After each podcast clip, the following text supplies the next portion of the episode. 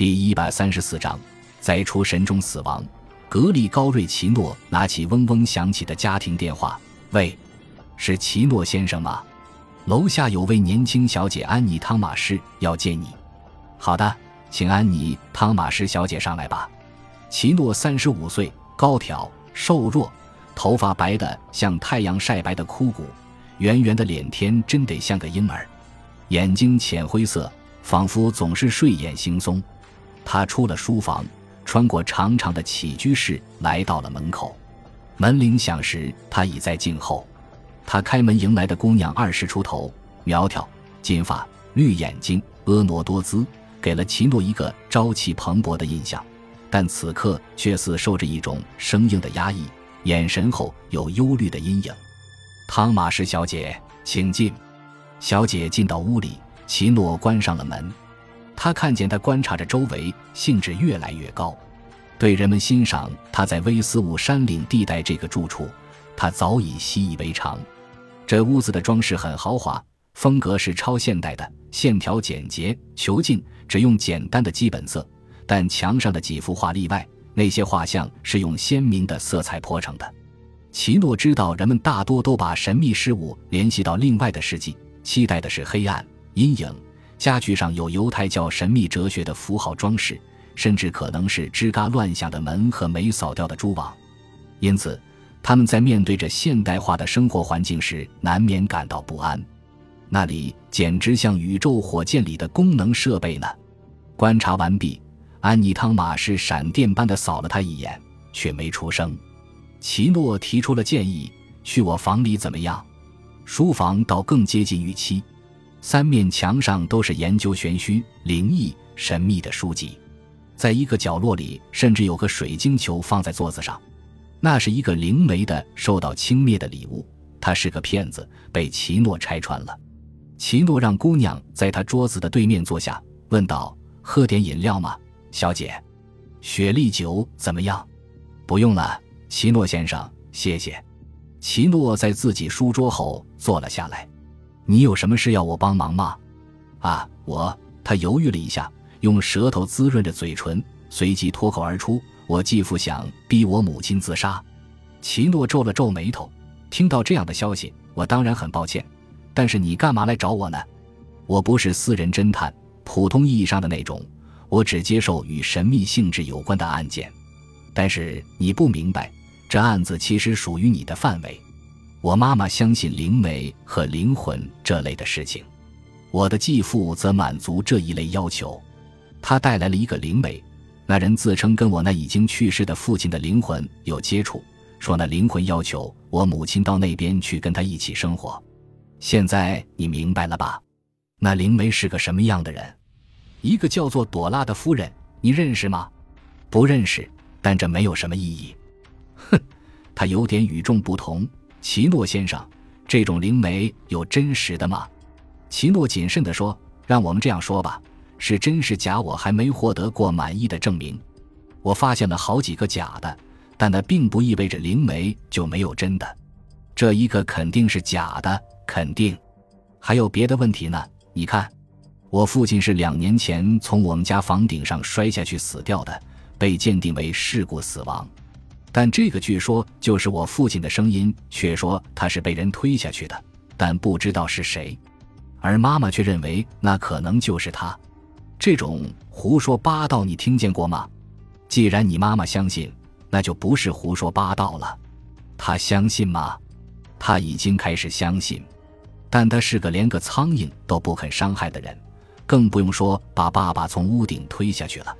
如果有人推的话，那准是我继父。你有理由怀疑他吗？啊，爸爸一死，妈妈就富裕了。而达人，我继父达人伍兹，却常常绕着我妈妈转。在父亲去世之前，儿女不喜欢继父，倒也不怎么特别。啊，我就不喜欢他。哼，一点也不。但是我肯定他是为了钱才和我妈妈结婚的。要是我妈妈自杀了，钱就全归他了。既然他现在能做出这种事。当初他是否可能杀害我父亲呢？我很难说自己处于适宜发表意见的地位。但如果你接受了这个案子，你愿意接受吗？奇诺一只手从上向下搓着面孔，做出了个突然的决定：“行，我看看能做点什么吧。”安妮脸上焕发出了光彩，身子往前一倾，强调说：“今天晚上我家就有个通灵会，你可以来看看这位朵拉夫人整个是为了什么。我暑假离开了大学，住在家里，我就告诉他们你是个啊，对超心理研究感到兴趣的大学讲师，听来倒还不错。”安妮。什么时候？八点开始。我去。他送他出了门，然后回来，从书房的窗户，心情沉重的往外眺望。他知道自己接受他的问题的理由，当然，那好像是一桩有趣的案件，是永远令他入迷的那类。但那还不是问题的全部。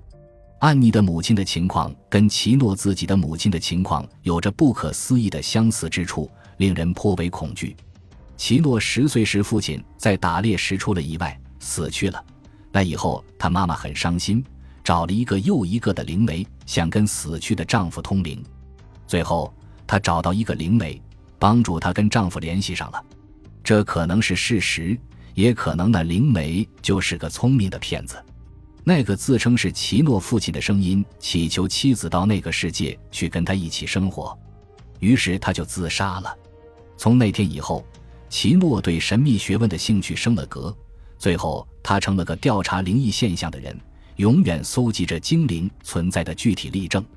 如他自己对安妮所说的，到目前为止，他虽然揭露了几个虚假灵媒，却还没有把问题解决到令自己满意的程度。